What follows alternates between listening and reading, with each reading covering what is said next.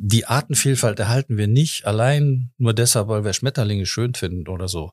Wir erhalten sie um unserer selbst willen und müssen sie um unserer selbst willen erhalten als Menschheit.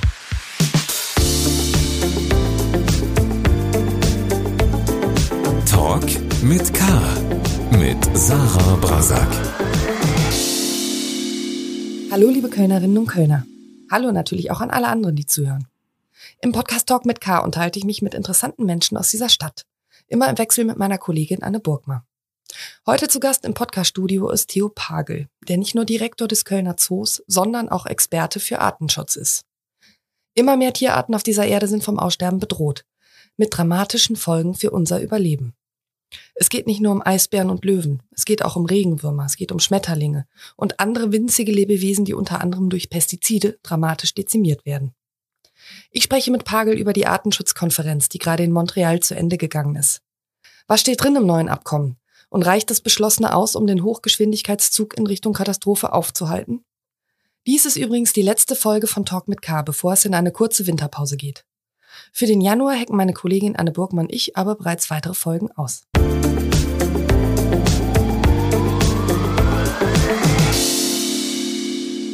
Lieber Herr Pagel, herzlich willkommen zu Talk mit K. Es freut mich sehr, dass Sie wieder im Podcaststudio der Redaktion zu Gast sind. Ja, ich freue mich auch wieder hier zu sein. Die Artenschutzkonferenz in Montreal ist gerade zu Ende gegangen und es gab ja sehr, sehr große Befürchtungen, dass sich die dort 200 vertretenen Staaten der Weltgemeinschaft auf wenig einigen können oder sogar auf nichts einigen können, weil es ja um weitreichende Zugeständnisse ging. Vor allen Dingen geht es aber um sehr viel Geld. Jetzt ist es doch zu einer Abschlusserklärung gekommen, die im Konferenzsaal dem Vernehmen nach zu lautem Jubel geführt hat. Haben Sie auch gejubelt von Köln aus? Ich habe in der Tat gejubelt, weil grundsätzlich haben sie ja sehr weitreichende Maßnahmen beschlossen. Ne? Also, dass man 30 Prozent Land und Wasser äh, unter Schutz stellt, das ist eine enorme äh, Bereicherung, das ist ein enormer Entschluss, den man gefasst hat. Was man ein bisschen bemängeln kann, ist, dass in diesem Papier, mm, ja, ich sag mal, die Details fehlen. Ne? Wie, wie kontrolliere ich das? Was mache ich eigentlich, wenn das nicht eingehalten wird? Aber ich glaube, dass in einer solchen Resolution, wo 196 Staaten abstimmen, das tatsächlich aus meiner Sicht, und ich war ja gerade auf der COP-CITES-Konferenz in Panama und habe gesehen, wie politisch es dort abgeht, ist es aus meiner Sicht tatsächlich ein Erfolg. Lassen Sie uns ganz konkret über das Abkommen sprechen. Sie haben einen ganz wichtigen Punkt schon genannt. Also 30 Prozent der weltweiten Landes- und Meeresflächen sollen besonders geschützt werden bis 2030. Ähm, was für ein großer Sprung ist das? Also das ist aus meiner Sicht ein, ein Quantensprung. Also wenn Sie sich mal vergegenwärtigen, dass wir in Deutschland 0,6 Prozent Wildnis haben. Also nur 0,6 Prozent Deutschlands Fläche sind noch so, wie sie ursprünglich mal waren. Das merkt gar keiner. Wenn Sie durch den Kölner Wald gehen, denken so, wie herrlich, alles natürlich und so muss das auch sein. Aber unsere Wälder sind oft nicht so, wie sie eigentlich sein sollten. Und ja, es wird zu Einschränkungen möglicherweise kommen, aber auch das steht in dem Papier. Das heißt, man versucht nachhaltig und gemeinschaftlich Dinge umzusetzen und Staaten sind ja unterschiedlich aufgestellt und auch deshalb ist es immer was, was, was mit Geld zu tun hat. Man muss die Staaten, die aus eigener Kraft heraus nicht in der Lage sind, das aufzufangen, wenn sie verzichten müssen auf Landnutzung, ähm, und das müssen dann die reichen Staaten eben bringen. Und äh, da ist es auch sehr äh, herausfordernd, muss man sagen. Da stehen ja unglaubliche Summen, die man sich gar nicht vorstellen kann im Raum. Aber die muss man aufbringen, weil es geht um die Erhaltung unserer Lebensgrundlage. Und das, glaube ich, ist noch nicht in vielen Köpfen angekommen. Steht auch schon viel Detailliertes im Abkommen? Also etwa, wie viel Deutschland leisten muss, wenn wir auf dieses Ziel 30 Prozent gucken? Man kann hier Details noch nicht reinschreiben. Das ist einfach zu, zu viel. Das können Sie auf so einer Konferenz, die ja gut zwei Wochen, aber trotzdem dann nur zwei Wochen angedauert hat, auch mit viel Vorbereitung. Ich, ich muss sagen, also mein Jubel ist im Moment tatsächlich größer, weil ich sage, was ist das für ein tolles Ergebnis, dass man sich zu einer solch weitreichenden ähm, äh, ja, Resolution eben äh, zusammenfindet und sagt, das müssen wir alle so sehen, weil es geht um die Zukunft der Menschheit. Es geht nicht um die Zukunft von Pflanzen und Tieren allein. Es geht um unsere Zukunft. Ne? Und das vergessen, äh, wie gesagt, viele, weil ähm, bei Klimawandel reden wir darüber aus meiner Sicht, wie leben wir auf dieser Welt. Am Ende leben wir nur noch in Grünhäusern und in was weiß ich für Bunkern. Aber wenn sie die Artenvielfalt verlieren, verlieren wir die Lebensgrundlage. Keine Insekten mehr, keine Befruchtung mehr, keine Äpfel mehr, um es mal ganz bildlich zu sagen. Ähm, und insofern ist das schon weitreichend und mehr konnte man da, glaube ich, tatsächlich nicht hineinbringen. Und es geht ja weiter. Ne? Also man hat jetzt einen Rahmen bis 2030 sich gesetzt und man wird auch abfragen. Man wird zwischendurch fragen, wo stehen wir denn? Und wird sich austauschen. Wir haben jetzt über einen wichtigen Punkt dieses Abkommens gesprochen. Was steht noch drin in diesem Abkommen? Also erfreulicherweise für mich steht, äh, da sind 23 sogenannte Targets drin, ne? vier große Ziele und 23 Targets und in einem dieser Targets, was ja auch Ziele sind, äh, Maßnahmen, äh, da steht auch drin, dass man in situ und ex situ äh, Naturschutz betreiben wird. Das heißt, in situ ist vor Ort, in der Natur. Und ex situ ist aber das, was wir zum Beispiel auch im Zoo ja sehr erfolgreich machen. Das heißt, Tiere und botanische Gärten im Übrigen auch mit Pflanzen äh, Pflanzen und Tiere erstmal erhalten und dort, wo es möglich ist, wieder Aufstocken des Bestandes, komplett wieder äh, neue Ausbürgerungen äh, vorzunehmen. Und das freut mich ganz besonders, weil das auch jetzt auf höchster Ebene, die CBD ist ja tatsächlich die, die höchste Weltstaatenkonferenz, die, die über Naturschutz spricht, wo das auch nochmal klargestellt wird, dass die Arbeit, die auch zoologische Gärten und botanische Gärten machen, eine ganz wesentliche ist, um das Ziel zu erreichen. Sie können als Zoodirektor natürlich aber auch beurteilen, dass es mit der Aufzucht in den Zoos und dann der Wiederauswilderung, dass es äh, in der Regel ja sehr kostspielige und auch langwierige äh, Maßnahmen sind, ähm, mit denen wir nicht die Welt retten. Nein, aber wenn Sie äh, zum Beispiel eine Tierart ausbürgern in einem Gebiet, dann wird dieses Gebiet geschützt und dadurch, dass Sie mit dieser Flaggschiffart, so nennen wir das, das Gebiet schützen, schützen sie halt alle anderen auch. Das heißt, am Ende geht es niemals ohne Habitatschutz, also dort, wo die Tiere ihre Lebensräume haben. Das ist ja ganz klar. Das geht so nicht. Und unser Hauptproblem ist gar nicht, dass wir nicht wissen, wie es geht, sondern wie schaffen wir es tatsächlich, diese Lebensräume, wo die Tiere sind, langfristig zu sichern. Und wenn Sie die Hotspots der Biodiversity, also die, die äh, Zentren sich anschauen, wo es die höchste Artenvielfalt gibt, sind die meistens leider Gottes auch äh, in den Ländern zu finden, die eine hohe politische Instabilität haben. Das heißt, da muss die Weltstaatengemeinschaft zuarbeiten, auch mit Geld. Und äh, deshalb bin ich jetzt recht äh, hoffnungsfroh, dass wir vielleicht es tatsächlich noch schaffen, die Kurve zu kriegen. Denn das wissen auch ganz viele im Naturschutz. Wir müssen die eigentlich bis 2030 kriegen. Man spricht von einem Framework, einem, einem Rahmen nach 2020 bis 2030. Zwei Jahre sind schon rum. Ne? Das vergessen wir ja auch, ist ja auch alles verzögert worden. Diese ganzen Konferenzen sind ja ein bisschen zeitverzögert durch äh, Corona. Die Konferenz sollte ja 2020 in China stattfinden und ist jetzt äh, aus Gründen, die wir alle kennen, äh, der Pandemie, jetzt zwei Jahre verschoben worden. Das sind natürlich auch zwei wertvolle Jahre, in denen man Zeit verloren hat, oder? Absolut, absolut, absolut. Und da, da zählt tatsächlich die Zeit. Äh, es gibt ja Kipppunkte, äh, wo bestimmte Dinge, wenn sie überschritten werden, einfach nicht mehr reversibel sind. Dazu gehört zum Beispiel der Regenwald ähm, Südamerikas in Brasilien. Da wissen wir, wenn so und so viel Prozent abgeholzt sind, dann kann dieser Regenwald sich nicht mehr von alleine erholen. Das wird einen dramatischen Effekt auf das Weltklima haben. Äh, Windströmungen, aber auch Meeresströmungen würden sich dann verändern. Und deshalb muss man sehen, dass diese Kipppunkte verhindert werden und äh, die Artenvielfalt damit auch erhalten bleibt. Lassen Sie noch, ähm, lassen Sie uns noch über weitere Punkte des Abkommens sprechen. Was steht da noch drin, wo Sie sagen, ja, absolut wichtig? Naja, also einmal steht darin, dass man Dinge äh, als, Subventionen für Düngemittel und solche äh, Geschichten, die schädlich sind, ähm, reduzieren will. Dieses Geld würde dann möglicherweise frei, um es in den eigentlichen Schutz der Artenvielfalt zu stecken. Äh, es steckt drin, dass man, ähm, dass man tatsächlich äh, ja gemeinsam versuchen will, ähm, auch veränderte Lebensräume wieder zu renaturieren.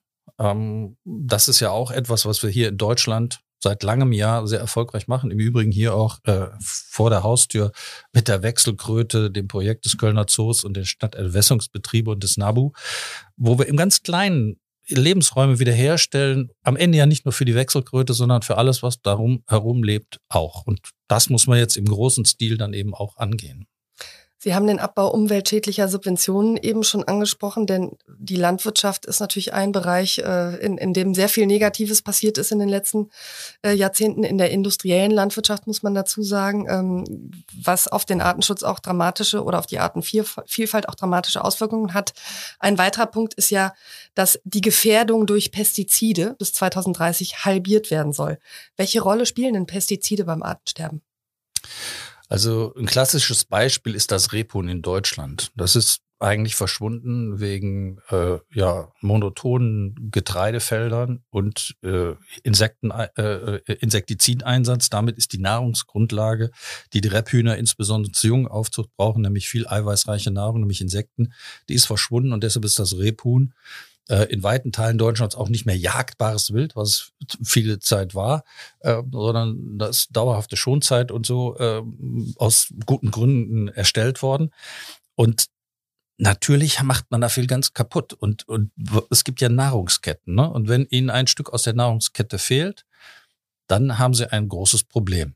Und deshalb, das ist vielleicht auch dieses schöne Beispiel Nahrungskette, was ich gerne mal nutzen möchte, um zu sagen, die Artenvielfalt erhalten wir nicht allein nur deshalb, weil wir Schmetterlinge schön finden oder so. Wir erhalten sie um unserer selbst willen und müssen sie um unserer selbst willen erhalten als Menschheit. Weil wie in der Nahrungskette steht der Mensch ganz hinten dran.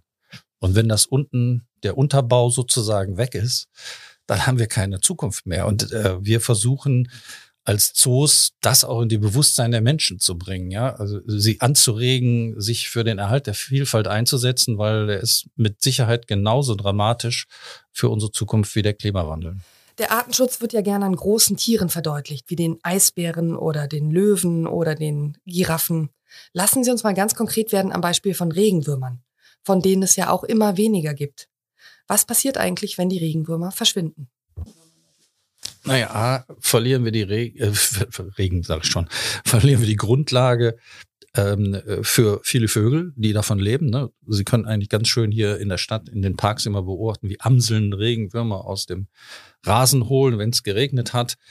Ähm, und wir verlieren natürlich auch ein Instrument in Anführungsstrichen, das äh, dafür sorgt, dass der Boden gelockert wird, dass dann eine Durchlüftung ist, damit die Pflanzen ordentlich wachsen.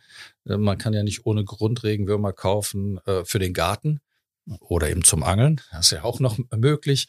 Äh, das sind dann aber gezüchtete und es gibt eine ganze Reihe von Menschen, die eben äh, Regenwürmer züchten, um sie dann in ihren Gärten auszubringen, um einfach eine gute Bodenqualität auch zu schaffen. Und für mich ist das klassische Beispiel in Deutschland 75 Prozent Rückgang der, der Insekten. Ähm, ich als junger Mann oder als Kind mit meinem Vater unterwegs auf der Autobahn nach Frankfurt. Wir haben unterwegs halten müssen, weil wir die äh, Windschutzscheibe voller Insekten hatten und mussten die sauber machen. Ähm, unsere jungen Leute, äh, unsere junge Generation kennt das gar nicht. Das heißt, sie vermisst es auch nicht. Und ich glaube, das ist auch eine Problematik, der wir uns mit diesem Schutz der äh, Artenvielfalt auseinandersetzen müssen. Denn wenn ich etwas nicht kenne und ich es nicht vermisse, dann kümmere ich mich auch nicht drum. Ne? Also da ist auch wieder der Zoo ein ganz wichtiger Faktor wie naturwissenschaftliche Museen oder botanische Gärten, wo wir diese Informationen weitergeben können, damit am Ende die Artenvielfalt vom ganz klein bis ganz groß erhalten bleibt. Ein Punkt, den ich mir aufgeschrieben habe bei diesem Abkommen, ähm, da geht es um die indigenen Völker weltweit die aufgewertet werden in ihrer Rolle auch als Naturbewahrer. Was bedeutet das konkret? Naja, das hat einmal tatsächlich auch ein bisschen was mit Menschenrechten zu tun, ähm, weil ja nun viele Nationen auch nicht gerade äh, rücksichtsvoll mit ihren äh, einheimischen indigenen Völkern umgegangen sind. Äh, und viele haben mittlerweile ja hohe Rechtsansprüche. Das heißt, ihnen gehören auch viele Ländereien. Ihnen gehören damit auch die Tiere und Pflanzen auf äh, ähm, ihrem Gelände. Und man muss sie auf jeden Fall mitnehmen. Und die haben häufig sehr äh, äh, intensive äh, Nutzungserfahrungen. Ne? Auch das steht ja in diesem Papier. Man ist ja gar nicht gegen eine Nutzung, sondern ist für eine nachhaltige Nutzung der Natur. Wir müssen ein nachhaltiges Miteinander finden und da sind natürlich insbesondere Indigene äh, unglaublich gut aufgestellt. Und ich habe mal nachhaltige Forstwirtschaft im Kongo besucht, also Tropenhölzer. Äh, und da war es so, dass die Leute, die die Konzession haben, mit den Indigenen, das waren in dem Fall Pygmäen, durch den Wald laufen und dann sagt er, ja, ich brauche diesen Baum, weil das ist ein heiliger Baum und ich brauche diesen Baum, weil dann nehmen wir diese Früchte und davon haben wir äh, das und das für die Medizin gewonnen und dann werden die stehen gelassen. Ne? Wir hätten wahrscheinlich als Europäer da einfach den Bulldozer genommen, hätten alles abgeholzt. Ähm, also deshalb, da sind viele Kenntnisse. Und ich finde, es ist eben ganz wichtig, wir müssen alle auf Augenhöhe, und das ist ja da auch passiert. 196 ne, Länder haben auf Augenhöhe gemeinsam beschlossen, äh, mit unserer multikulturellen Gesellschaft, in der wir ja heute überall leben, wollen wir das angehen. Und dazu gehören Indigene. Viele indigene Völker sind enteignet worden in der Vergangenheit und kämpfen darum, Naturraum zurückzuerhalten. Ist in diesem neuen Abkommen auch vorgesehen, die Räume für indigene Völker auszuweiten? Das ist eine nationale Geschichte, ähm, äh, die die Länder oder die Staaten, muss man ja sagen, ähm, sicherlich äh, angehen. Wir hatten jetzt gerade vor kurzem äh, Besuch aus Peru, auch von einem tatsächlich Indianerhäuptling. Das hört sich jetzt ein bisschen komisch an, aber ein Indigener, äh, wo wir auch überlegen, möglicherweise dort einzusteigen. Äh, und die haben ihre Rechte bekommen. Also die haben jetzt tatsächlich ihr Land zugesprochen bekommen. Und ich glaube, das ist eine Entwicklung, die so in den letzten, na, vielleicht 20 Jahren äh, sich fortgesetzt hat, wohin und wieder ja auch mal drüber berichtet wird.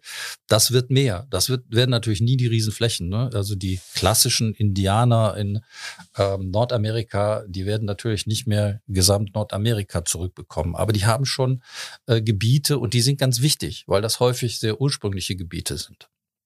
Gibt es Bereiche im Artenschutz, die für Sie absolute Top-Priorität haben, weil dort die Not am größten ist? Also es ist so schlimm, dass ich sagen würde, Sie müssen eigentlich versuchen, überall gleichzeitig zu handeln. Ähm, äh, wir wissen, dass von den Amphibien rund 60 Prozent bedroht sind. Also zwei Drittel fast äh, der aller Amphibienarten auf dieser Welt. Das ist natürlich dramatisch. Ähm, aber ich möchte da gar nicht wertend äh, äh, sein und sagen, jetzt müssen wir die Vögel vorziehen, weil die sind schöner oder die stehen mir als Ornithologe näher, ähm, sondern sie müssen tatsächlich versuchen, überall anzusetzen. Und das ist dann am Ende über Habitatschutz zu leisten. Das sind diese 30 Prozent, über die wir reden. Und wenn man, wenn man das umsetzt, dann schaffen sie es ja auch auf allen Ebenen, durch alle Tierklassen hindurch, durch alle Pflanzenklassen hindurch, ähm, äh, Natur zu bewahren, Artenvielfalt zu schützen. Sie haben es eben schon angesprochen, also auch für den Kölner Zoo ähm, gibt es jetzt äh, neue Aufgaben zu tun, aber vielleicht können Sie es auf den Punkt bringen. Also welcher Auftrag ergibt sich aus diesem neuen Abkommen auch für den Kölner Zoo? Also die Zoos, auch der Kölner Zoo maßgeblich, äh, waren dem Abkommen schon voraus. Das heißt, wir haben eine Initiative gegründet zwischen der Species Survival Commission, das ist die Spezialistengruppe für Arten, der IUCN, der Weltnaturschutzorganisation, größte Naturschutzorganisation der Welt und dem Weltzooverband. Und wir beide Organisationen äh, stehen dieser Initiative Reverse the Red vor. Das heißt, reduziere das Rot, das heißt das Rote der bedrohten Liste wollen wir reduzieren. Wir wollen, dass die Tiere äh, nicht bedroht sind, eine gute Zukunft haben. Und wir wollen eine, eine Bewegung initiieren. Ähm, und das ist natürlich jetzt sozusagen Wind auf unsere Mühlen, ähm, dass dieses äh, internationale äh, Abkommen das auch zum Ziel hat, den Erhalt der biologischen Vielfalt eben zu gewährleisten. Und wir wollen, dass diese Bedeutung so klar in die Köpfe kommt, wie wir es ja heute mit dem Klimawandel haben. Ne? Das war ja vor einigen Jahren noch ganz anders. Heute weiß jeder irgendwas mit Klimawandel, da müssen wir was tun. Und insofern ähm, ist das für uns ganz wichtig und für uns ist das nur eine Bestärkung darin, dass wir alle unsere Naturschutzprojekte ähm, äh, weiterführen müssen, dass wir die richtige Entscheidung getroffen haben, einen Artenschutz-Euro in, in Kölner Zoo einzuführen, wo wir in diesem Jahr wahrscheinlich locker 350.000 Euro außerhalb des Zoos in unsere Projekte stecken können. Ähm, das heißt, für mich ist das nur eine Bestärkung dessen, was der Kölner Zoo schon seit vielen Jahren praktiziert, äh, von Köln bis nach Vietnam, nämlich Naturschutz zu betreiben ähm, und diese Aktivitäten auszubauen. Nennen Sie doch mal zwei Projekte beispielhaft, ähm, die jetzt im Jahr 2023 wichtig werden im Kölner Zoo in Bezug auf den Artenschutz. Also wir haben gerade äh, vor wenigen Wochen einen Vertrag äh, unterschrieben. Im südlichen Madagaskar werden wir eine Station aufbauen. Äh, da gibt es tatsächlich nur noch Restwäldchen. ganz kleine Restgebiete. Es gibt dort aber Arten, die es nur dort gibt, einen ganz kleinen Lemuren und einen kleinen Gecko. Die gibt's nur in zwei oder drei von diesen Tälern dort noch. Äh, wir werden dort eine Station aufbauen. Die Arbeiten haben jetzt schon begonnen. Wir werden in der Lage sein, dort Forscher hinzuschicken. Wir werden ähm, Wiederaufforstung mit begleiten, die dort schon durch eine madagassische Organisation, mit der wir einen Vertrag haben, laufen. Das ist vielleicht das eine. Und das zweite, würde ich jetzt mal sagen, ist unser sehr intensives Engagement äh, in Vietnam, wo wir ganz viele Projekte haben, äh, bis hin auf die Philippinen, wo wir jetzt auch wieder Tiere zurückführen werden, die wir gezüchtet haben in Köln, die dann ausgebürgert werden, wo wir auf den Philippinen auch äh, jetzt in der Lage sind, ein Gebiet auszuweisen, was äh, Schutzgebiet werden soll für diese Philippinen-Krokodile. Und das sind so, jetzt habe ich drei genannt, aber ähm, kein Problem, das, aller guten Dinge sind drei. Ähm, das sind so drei, die mir jetzt auch ganz besonders am Herzen liegen, auch wenn die anderen mir genauso am Herzen liegen, aber wo wir jetzt nochmal so so einen oben draufsetzen können. Also wirklich wieder Rückführung. Es gibt dieses schöne, diesen schönen Begriff One Plan Approach, ein Planansatz, wenn man so möchte. Wir versuchen das gemeinsam mit Partnern vor Ort, mit äh, allen möglichen Organisationen zu tun, weil nur gemeinsam werden wir in der Lage sein, diese Probleme zu lösen. Der Naturschutzbund NABU hat nicht gejubelt nach der Konferenz in äh, Montreal, sondern ähm, er vertritt die Position, dass beschlossene Reiche also nicht aus, um den Verlust der Artenvielfalt oder der Ökosysteme zu stoppen. Ähm, oder gar umzukehren. Die Welt rast auf einen Abgrund zu, ist äh, dann ein Zitat des NABU-Präsidenten. Wie stehen Sie dazu? Also ich sehe das optimistischer als mein Kollege Krüger. Ich sage, wir haben jetzt zunächst einmal aus meiner Sicht das Maximum, was man sich als Ziel setzt, als äh, äh, Weltgemeinschaft. Ich bin der gleichen Meinung wie er. Es fehlen so ein paar ja, Werkzeuge und wie können wir das kontrollieren und wie machen wir es dann eigentlich genau. Aber nochmals, mehr konnte man, glaube ich, nicht herausholen. Und insofern bin ich etwas optimistischer, weil ich glaube, wenn wir alle, auch der NABU, auch der äh, Zooverband und äh, viele andere ja, ähm, wenn wir jetzt gemeinsam mit der Politik und am Ende ja der Gesellschaft, denn ohne die Menschen wird es nicht gehen, äh, die Dinge weiter vorantreiben und jetzt am Ball bleiben, dann werden wir das, was er zu Recht äh, bemängelt, vielleicht noch, äh, was heißt vielleicht, ich bin zuversichtlich, dass wir es schaffen, das dann noch hinzukriegen und dann auch konkreter zu werden. Und man muss dann immer wieder mal schauen, wo stehen wir? Das hat man allerdings in dem äh, Papier ja auch geschrieben, dass das geplant ist. Und wenn man diese Werkzeuge jetzt noch etabliert äh, in absehbarer Zukunft, dann bin ich äh, sehr hoffnungsvoll und ich glaube, das ist das Wesentliche, dass man eben nicht sagt, äh, ist eh alles zu spät und warum soll ich überhaupt noch bremsen ähm, ähm, oder weiterfahren oder was auch immer tun. Wir müssen den Menschen klar machen, wir können ganz viel, wir haben ja schon ganz viel geschafft. Denken Sie nur an die Lachse, die wieder am Rhein hochschwimmen, äh, unvorstellbar vor 20 Jahren. Das heißt, wir können viele Dinge reversibel machen, brauchen dazu aber diese Flächen. Und deshalb müssen wir als Weltgemeinschaft tatsächlich für unsere Zukunft diese Dinge umsetzen. Sie haben gerade die Gesellschaft angesprochen, ohne die es nicht geht. Also und damit natürlich auch jeden Einzelnen. Was können wir denn von Köln aus tun, um das Artensterben zu stoppen? Ganz konkret auch als Einzelner oder Einzelne. Oder gibt es ganz einfache Sachen? Zum Beispiel, äh, wenn Sie ein Haus haben und Sie haben einen Vorgarten aus Stein und äh, wäre mein Rat, pflanzen Sie eigentlich mal wieder Blumen. Kaufen Sie kein Insektenhotel. Wenn Sie einheimische Pflanzen dort pflanzen, kommen die Insekten von ganz alleine. Die brauchen nämlich Nahrung. Die muss man versorgen. Wir können unser tägliches Leben abstimmen, regionale Produkte kaufen. Wir können äh, nachhaltiger leben, wenn wir die Verkehrsmittel wählen, mit denen wir von A nach B unterwegs sind. Also der Einzelne kann schon unglaublich viel machen. Bis hin dazu, und wir werden im Moment ein bisschen dazu auch gezwungen, möglicherweise gar nicht so schlecht, Energie zu sparen. Ja, denn auch das hat ja alles äh, mit Vielfalt und äh, solchen Dingen zu tun. Insofern glaube ich, jeder Einzelne oder wenn Sie Produkte kaufen, gucken Sie genau, was Sie, was Sie anschaffen. Wo kommt das her? Brauche ich das wirklich? Also der Konsum ist auch ein Teil, äh, den ich äh, eben äh, ja, kontrolliert betreiben kann und dann tue ich auch was für die Artenvielfalt. Oder unterstützen Sie den Kölner Zoo, dann äh, helfen Sie uns ähm, und andere natürlich ähm, äh, Naturschutzprojekte umzusetzen. Vielen Dank für das Gespräch. Gerne.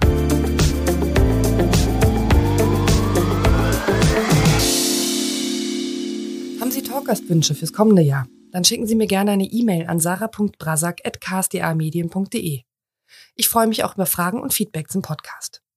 Und falls Sie Lokaljournalismus unterstützen wollen und ganz konkret den Kölner Stadtanzeiger, der Ihnen diesen Podcast zum Hören kostenlos bereitgestellt hat, dann werden Sie doch gerne Abonnent oder Abonnentin. Und testen Sie KSDA Plus zum Beispiel. Zum Vorzugspreis vier Wochen lang für 99 Cent. Alle weiteren Infos finden Sie unter ksda.de slash abo. Ich wünsche Ihnen aber zunächst einmal fröhliche Weihnachten, einen fröhlichen, entspannten Rutsch in ein hoffentlich stress- und krisenfreieres Jahr 2023. Machen Sie es gut.